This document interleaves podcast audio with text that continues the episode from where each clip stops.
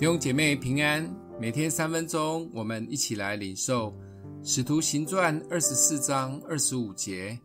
保罗讲论公义、节制和将来的审判。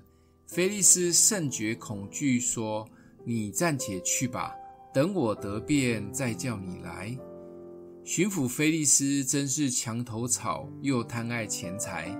明明听了保罗讲了好几篇的道，内心有很大的挣扎及恐惧，似乎对耶稣基督的道理有一点点的相信了，但碍于自己的官位，又要拉拢犹太人，又因着自己视钱如命的个性，所以最终选择软禁保罗。当然，保罗如果愿意塞钱给他，他会对他好一点，因为菲利斯这样的性格。让保罗在该撒利亚待了两年，直到他下台。保罗与菲利斯个性真的很对比。保罗为福音一直勇往直前，走到哪里讲到哪里，甚至被打被骂也毫不退缩，勇敢做对的事。菲利斯常常为环境有很多的挣扎。或许听到保罗激昂地讲了那么多耶稣基督的道以后，心里有一点点被说服了。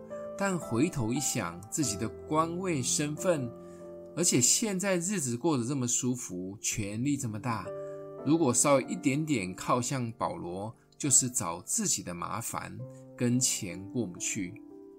信靠主的人，其实要越来越有像保罗的个性，为主为福音勇往直前，不管环境如何的困难，坚持做对的事。